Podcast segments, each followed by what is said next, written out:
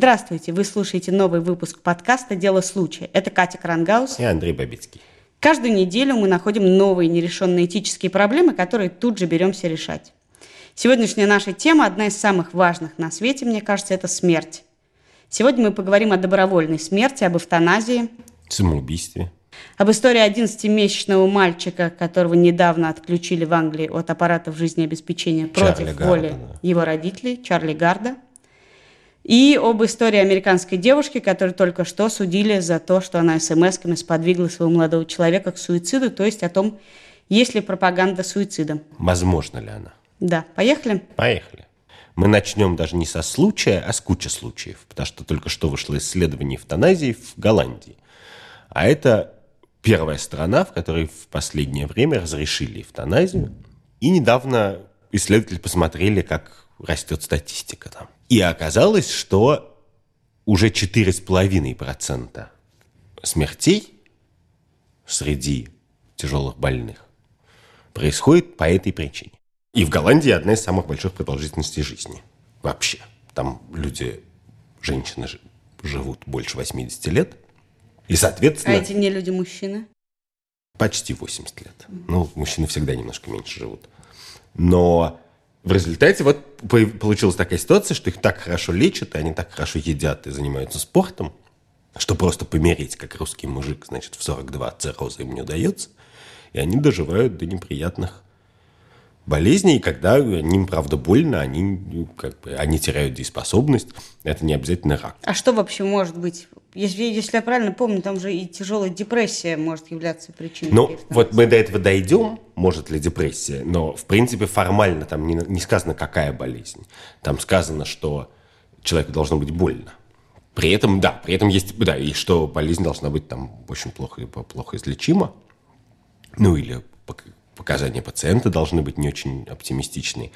Вот. Но, в принципе, это может быть любая болезнь. А кроме того, есть понятно, что такие болезни, которые, в принципе, ты не болеешь, но, например, ты боишься, что ты потеряешь разум. И вообще для человека это страшно потерять разум. На самом деле вопрос интересней так ставить. В мире, где хорошая медицина, хорошая еда и все занимаются спортом, понятно, вообще в мире, где люди живут достойную жизнь, они хотят себе какую-то достойную смерть.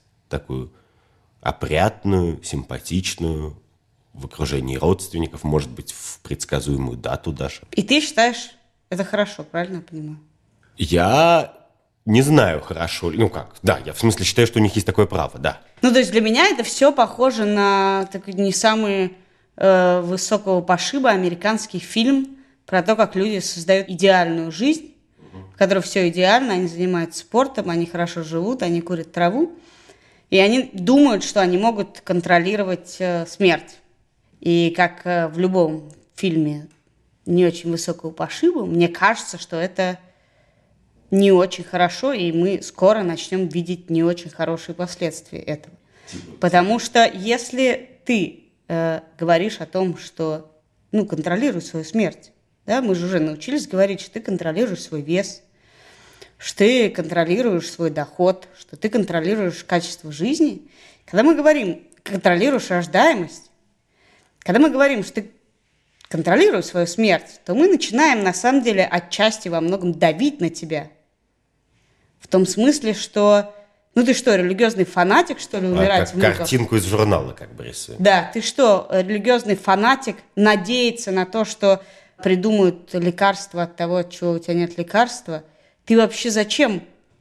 Ну, это главный страх, да, человека русского, по крайней мере. Стать обузой своим детям. Да, впасть в маразм, э, тебя парализует, и ты умрешь не сразу, а, не знаю, 10 лет будешь лежать прикованный. Но в этом есть некое важное движение жизни, да, ты заботишься о детях, дети заботятся о тебе. Есть случаи, когда это мука, и кому, как не нам в России, знать о том, что адские боли, через которые проходят онкобольные, это, ну, это бесчеловечно, такого не может быть. Но есть обезболивание, есть смерть. Вот мы говорим про страну, где есть обезболивание. Есть, да.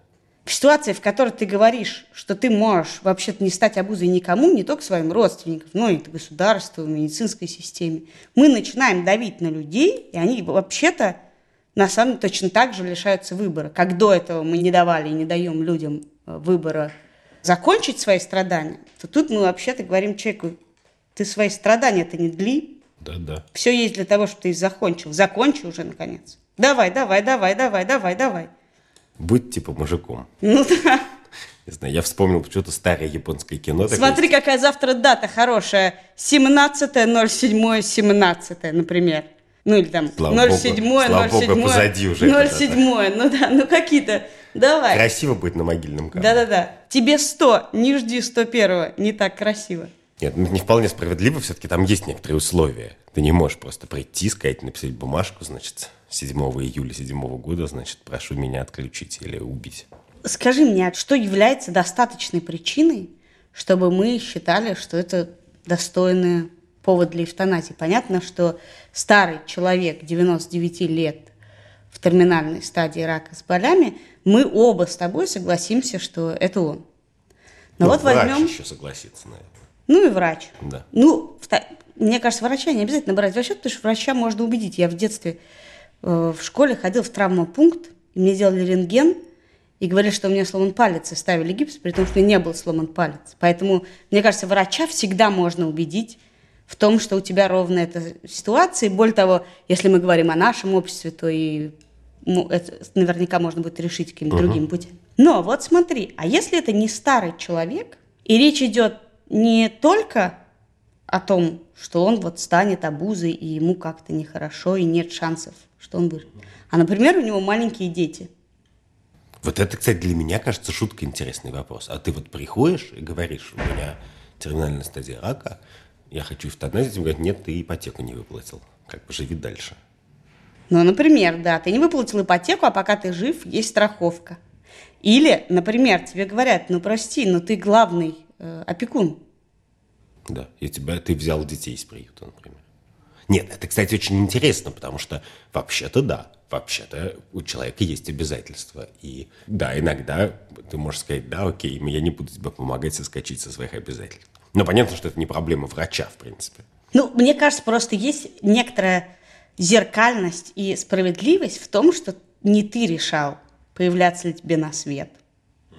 И это такой хороший детский аргумент. Я вас не просил меня рожать. То почему мы считаем, что именно человеку принадлежит право его смерти, в смысле даже не право его смерти, потому что он действительно часто принадлежит человеку, а социально одобряемое право принимать решение о своей смерти. Ну как, я То есть, сказать, понимаешь, можно разделять, да, все-таки отключение от аппарата.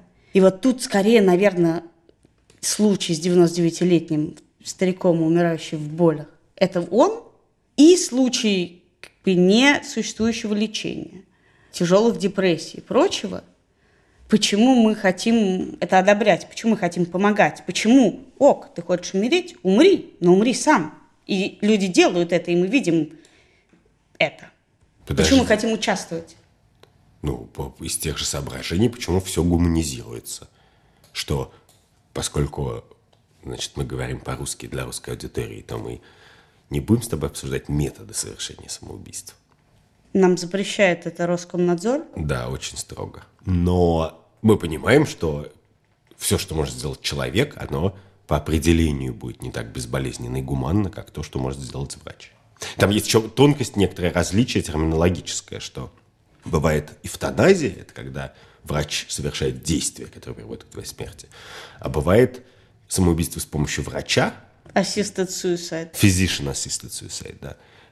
Когда врач тебе выписывает рецепт на какую-нибудь, значит, смертельную Способ летальную гадость, запрещенную, которую мы не будем обсуждать, да, и ты ее принимаешь и умираешь сам. И я читал такие позиции и мнения, что вот надо запретить эвтаназию, а разрешить physician assisted suicide, потому что финальное решение человек должен своими руками осуществлять, потому что это нельзя передавать. Хорошо, это мне нравится. Но скажи мне, а как мы будем действовать в ситуации, когда человек подделывает историю болезни, врач выписывает ему рецепт, или врач выписывает не ему рецепт, а некий рецепт.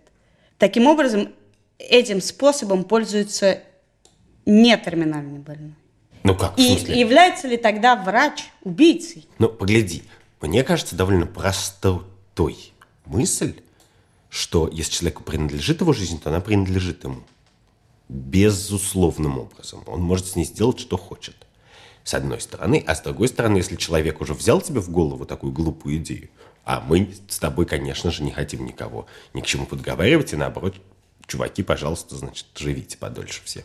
Но если человек уже взял к себе в голову эту дурь, или не дурь, и он действительно страдает, дальше мы можем, как всегда, что-то криминализировать, и дальше в результате это приведет к тому, что ржавыми гвоздями, простите, ой, боже мой, это еще, это не Роскомнадзор, это вообще отвратительно подумать.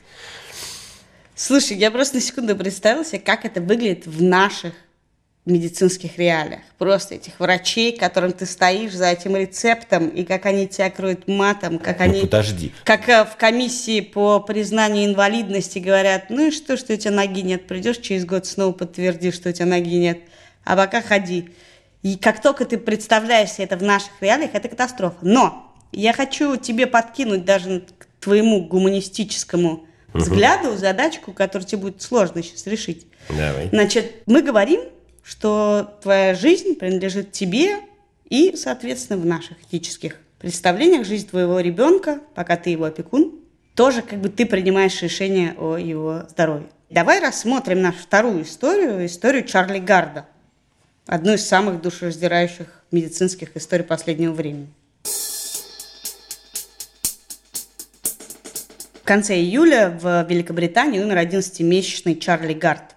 Это мальчик, за которого боролись Папа Римский и Дональд Трамп неожиданным образом вместе. У Чарли Гарда был диагностирован синдром истощения митохондриальной ДНК. Неважно, редкое заболевание, лечения эффективного нет, и врачи э, лондонской клиники довольно быстро сказали, что его невозможно вылечить. Параллельно с этим клиника в США предложила родственникам Чарли Гарда вылечить его с помощью экспериментальной терапии. Попробовать вылечить. Попробовать, да, вылечить. Родители ребенка сказали «да».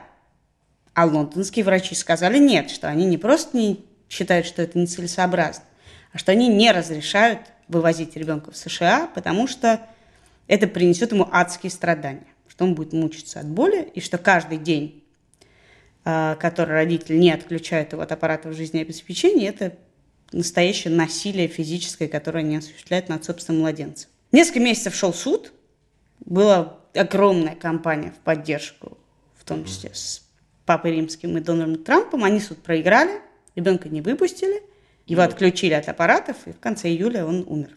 Да. Это там, то там... ровно, о чем я тебе и говорю, что после того, как мы говорим, человек, если ты мучаешься, реши, мы разрешаем тебе принимать решения о твоей жизни, мы начинаем родителям запрещать, что совершенно для меня просто непредставимо и ужас, запретить убитым горем родителям какой-то шанс на спасение использовать своего ребенка. По-моему, это чудовищно. Ну, подожди секунду. Это, конечно, совершенно чудовищно. Я тут, вот это тот случай, когда я точно с тобой соглашусь. Но это, конечно же, не имеет отношения к... По крайней мере, это не имеет отношения к physician assisted suicide. А к, что же к, это? К, к, к самоубийству. Это убийство. Это... Ну как, они говорят, он мучается. Мы, как общество, через суд принимаем решение, что мы должны остановить его мучение. Да, но подожди, но это важно. Самоубийство – это когда человек самостоятельно принимает решение, что он не будет дальше жить. А если это решение за него принимает кто-то еще, то это для точности терминов, это уже не самоубийство, это, в общем, даже не эвтаназия. То есть ты хочешь сказать, что assisted suicide и эвтаназия мы можем рассматривать только в случае совершеннолетних? То есть, будь тебе 17 лет, мучайся. Это вообще очень интересный вопрос, я с тобой совершенно согласен. Потому что ты права, что там есть некоторая скользкая дорожка. Что в тот момент, когда вопрос жизни и смерти становится таким бытовым, техническим, медицинским вопросом, на следующем шаге врачи резонным образом начинают думать, что это их епархия.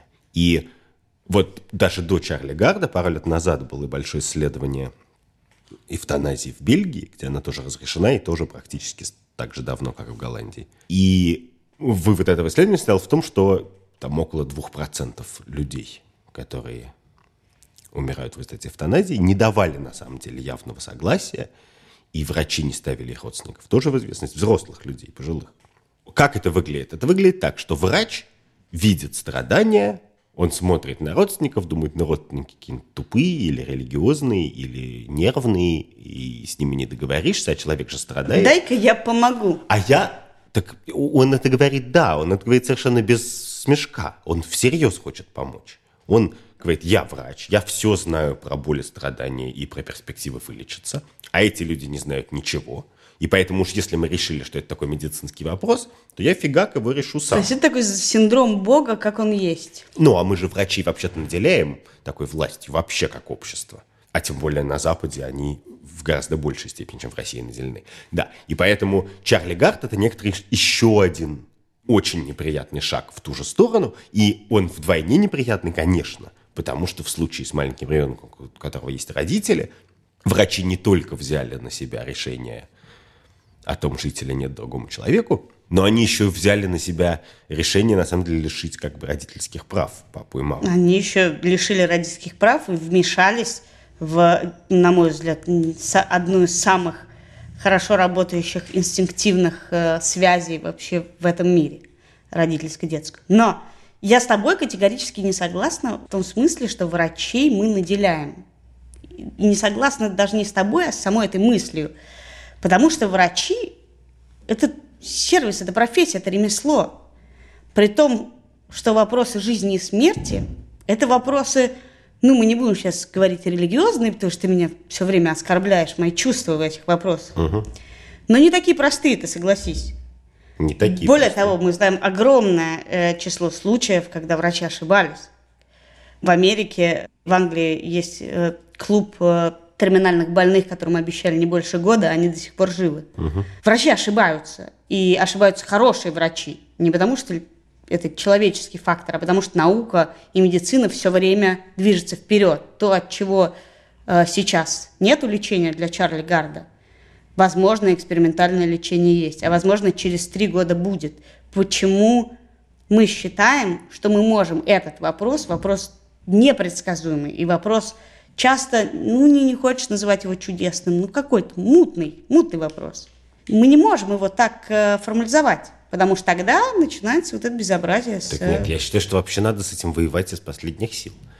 Потому что можно обсуждать допустимость самоубийства в каких-то крайних очень тяжелых случаях. Причем не только медицинских, если, я не знаю, в концлагере сидишь или что-то, или твоя честь навсегда, значит, поруганный, ты стал насмешкой и не видишь смысла в существовании. То есть есть, в принципе, мировая культура создала много примеров тому, или вот Джульетта. Кстати говоря, я хочу тебе сказать, что в концлагерях не так много было суицидов. Не так, не так. И это не... довольно о многом говорит. Да, но это ситуация, в которой ну, ты понимаешь, что ты уж точно не можешь ни с каким осуждением в отношении этого человека выступить. Да, ну, это вот. просто говорит тебе о том, что то, чем мы мерим, на самом деле не всегда э, работает так в ситуациях, в которых мы пытаемся это применить. Конечно, но подожди, ну, давай важную штуку проговорю, что самое важное развлечение – это развлечение между самоубийством и убийством. И что, конечно, я говорю, я буду цепляться руками, ногами и зубами и не допускать случаев, как с Чарли Градом, потому что это, в общем-то, убийство. И именно еще в том смысле убийство, что врачи же не просто как бы сказали, ну ладно, мы отключим электричество и не будет машинка его поддерживать больше, а они запретили как бы привести другую машинку. Поэтому это прямо активное было действие, направленное против Чарли Гарда.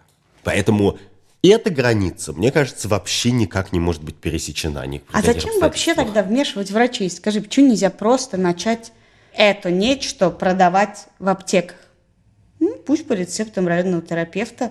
Ну что, ты, мы правда считаем, что ты или я, или кто-то сейчас пойдет и решит просто так выпить смертельное лекарство? Нет, ну, кто-то, ты или я, пойдет и решит кому-то подлить это лекарство. Это, может, это главная причина. Ты почему... решишь? Я, мне от того, что продается или легко достать цианистый калий, не то, чтобы приходит в голову немедленно пойти и подсыпать его, потому что я сяду за убийство. Ну да.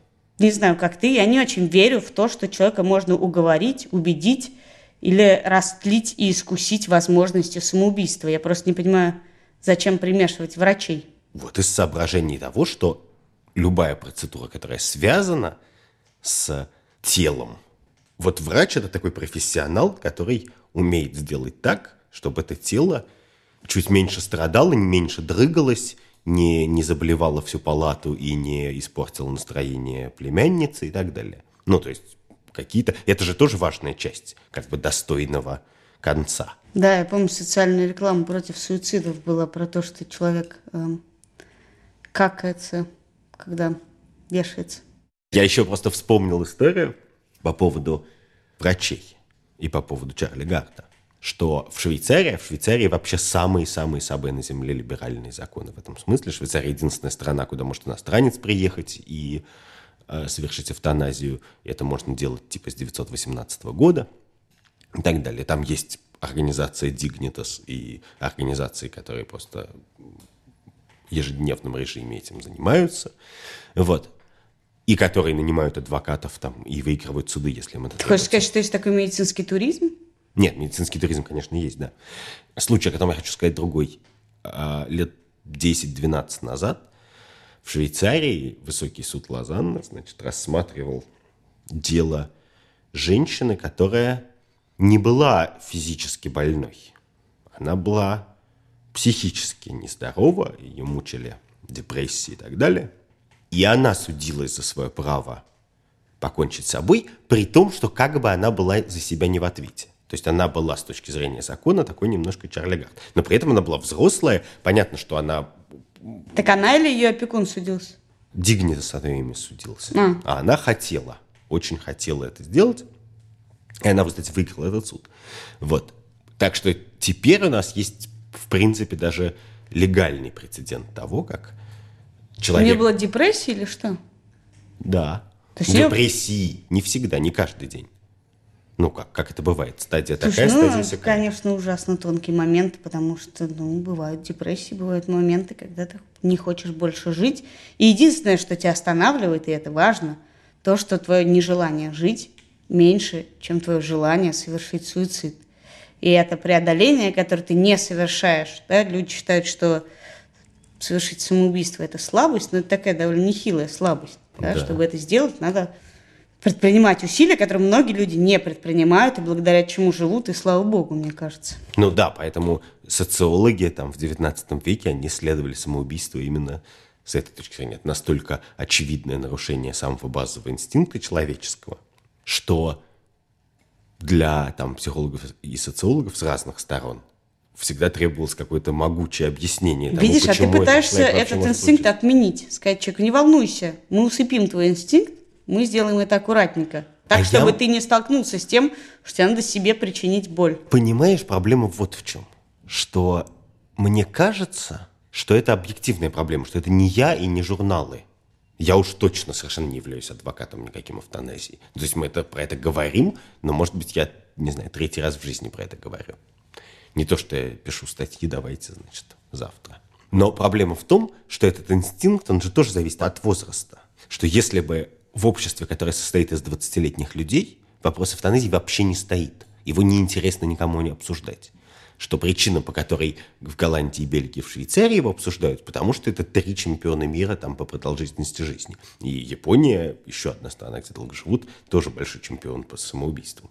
Что этот инстинкт, он а у нас для слабее. этого проект «Возраст счастья». Не да. знаешь, чем заняться? Займись чем-нибудь новым и получай удовольствие от жизни. Когда пожилые люди, то мы исходим из того, что они немножко могут не хотеть уже жить, а про молодых людей мы никогда в это не верим. Вот если человек самоубился, то хочется найти какую-то причину, какую-то вину. И это само по себе интересно.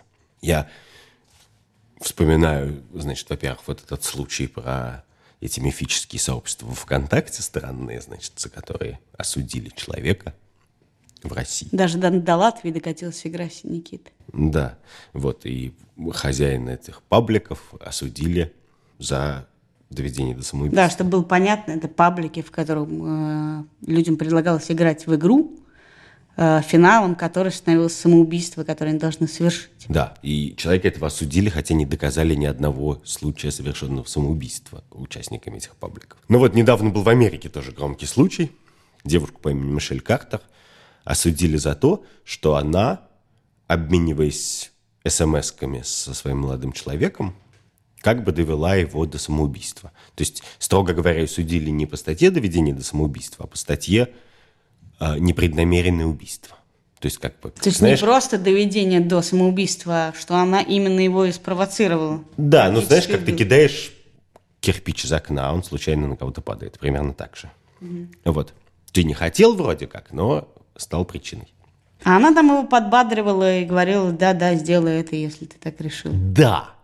И в деле есть там эти смс и он сидит в развеке, значит, а, мы не можем обсуждать, значит, методы, но, короче, в какой-то момент он дает слабину, а она говорит, нет-нет, даже доведи до конца. Но это некоторая маленькая часть обстоятельств дела.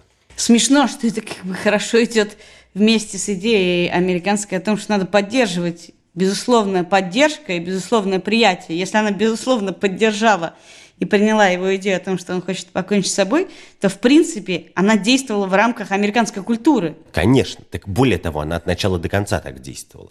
И там в этом деле есть два интересных обстоятельства. Первое состояло в том, оно очень формальное, но все-таки его стоит упомянуть, что в тот момент, когда они переписывались, он-то был совершеннолетний, а она не была. То есть, может быть, она просто была дура? Ну, как бы по закону он уже как бы за себя отвечал, а она за себя еще не отвечала. Ее ювенильный суд судил. А с другой стороны, они же смс-ками долго обменивались. И эта история известная, она есть в материалах дела. И большая часть этих смс совершенно не про доведение до самоубийства, а наоборот. Он ей пишет, значит, мне плохо, а она говорит, тебе надо пойти к врачу, тебе надо искать помощь, тебе помогут.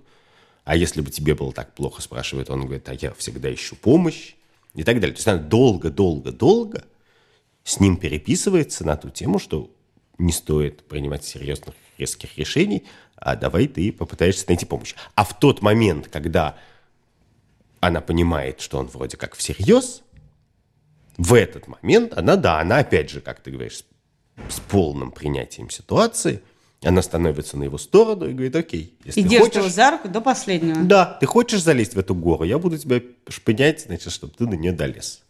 Я буду тебя тренировать. Ну, то есть фактически обвинять в том, что мы с тобой обсуждали, что в тот момент, когда у него сработал инстинкт, да.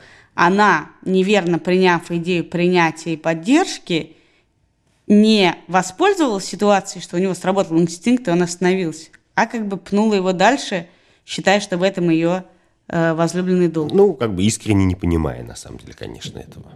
Ну, то есть в данной ситуации просто она не, не глупышка. Ну, не глупышка, у нее опыта нет, она молодая и так далее, продукт культуры и все такое.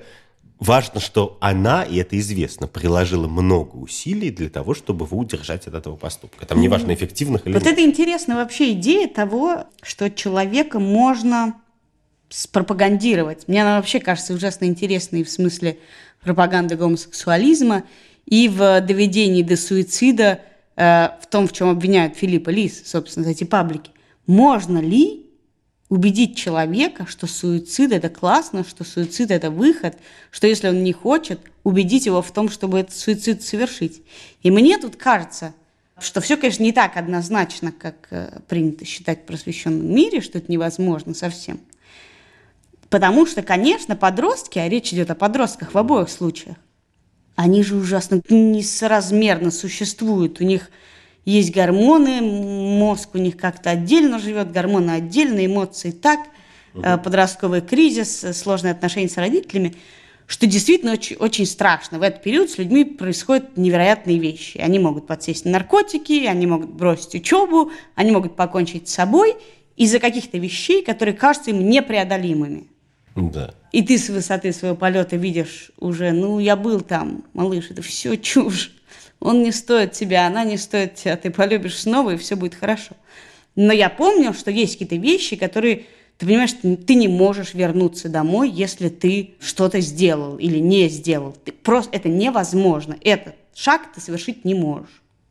Миру конец. Да, Вашим это... отношениям конец, дома у тебя нет, идти тебе некуда, ну что тебе делать, бросаться под колеса. И в этом смысле мне, как матери, хочется защитить детей, ну, в принципе, от влияния всего. Я не хочу, чтобы они поставили туннель в уши или там стали готами. Просто потому, что я понимаю, что в этот период жизни они подвержены самым бессмысленным влияниям на свете. Да, я это понимаю. И суицид в этом смысле, они подвержены ему так же, как, э, не знаю, группе «Ленинград». Нет, но есть важная разница, потому что мы с тобой договорились, что у человека есть инстинкт самосохранения. И когда мы говорим про доведение до самоубийства, то вообще-то это может значить две разных вещи. Это может значить, что кого-то в школе допинали ногами, значит, до состояния, что ему не хочется жить. Он Тут я согласна. Собой. И это как раз гораздо большее доведение до самоубийства, да. чем человек, который говорит прыгни, прыгни, прыгни, прыгни. Да, да. А если тебе Вася скажет из окна прыгнуть, ты прыгнешь, что ли? Ну, то есть...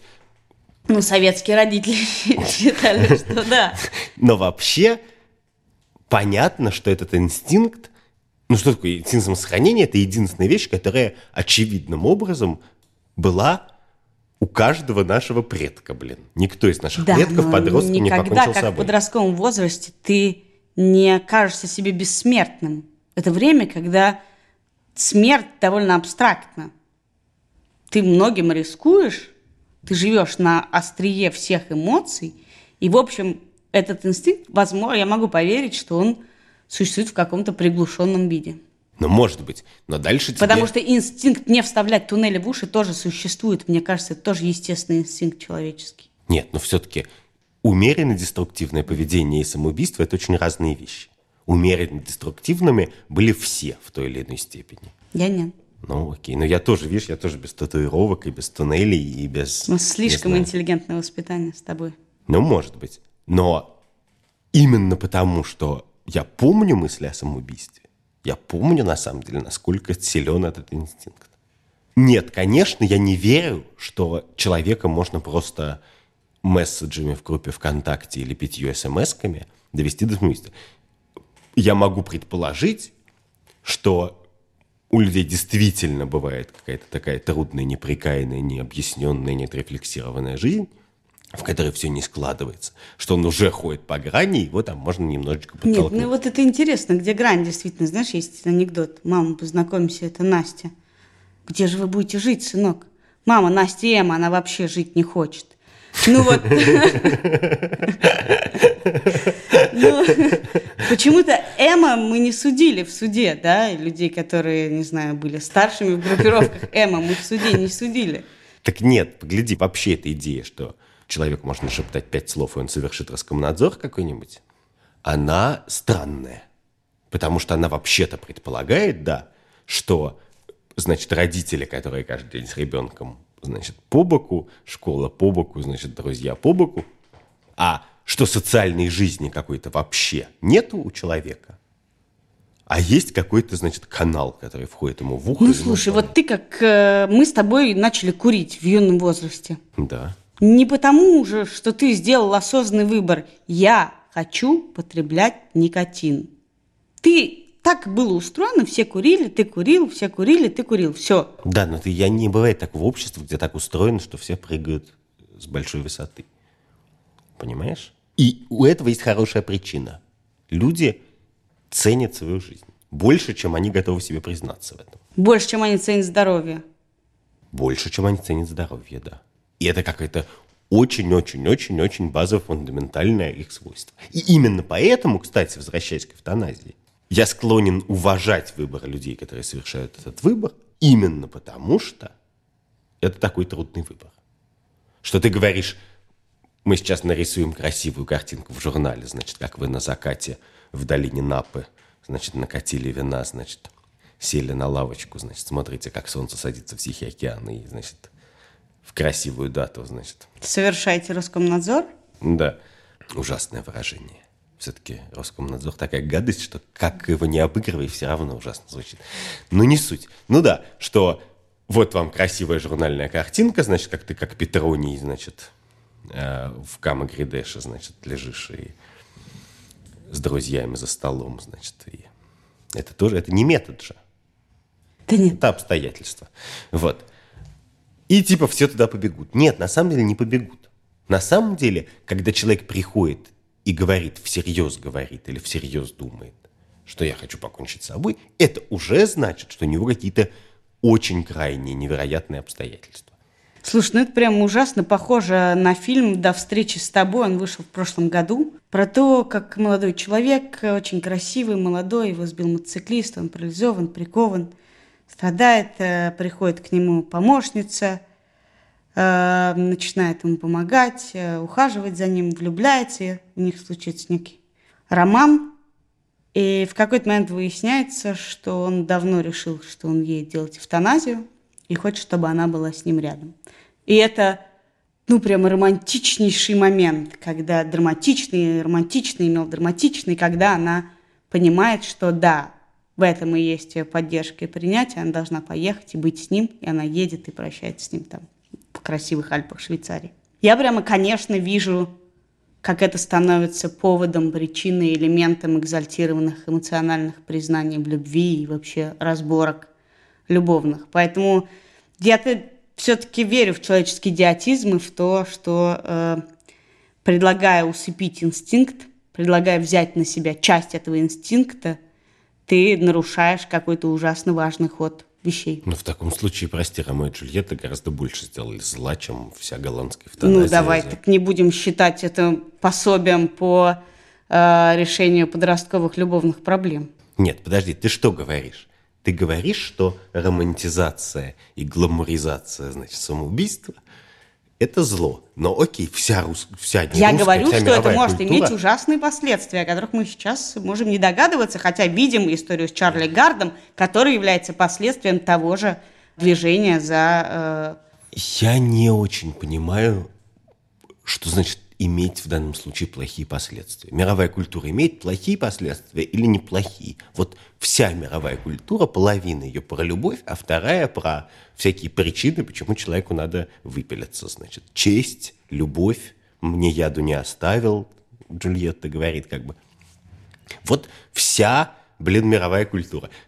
Она имеет плохие последствия, но я не знаю. Но мне кажется, хороших больше.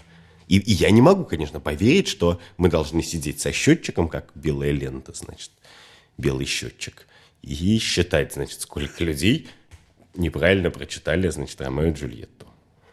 Ну, дай тебе Бог здоровья и долгих лет жизни. Тебе это того был, же. Спасибо. Это был подкаст «Дело случая» в студии Кати Крангаус. И Андрей Бабицкий. Каждую неделю мы встречаемся здесь, чтобы обсуждать этические дилеммы. А они каждый раз случаются и случаются. Подписывайтесь на нас в iTunes или в своем любимом приложении Андроида. Спасибо, что были с нами.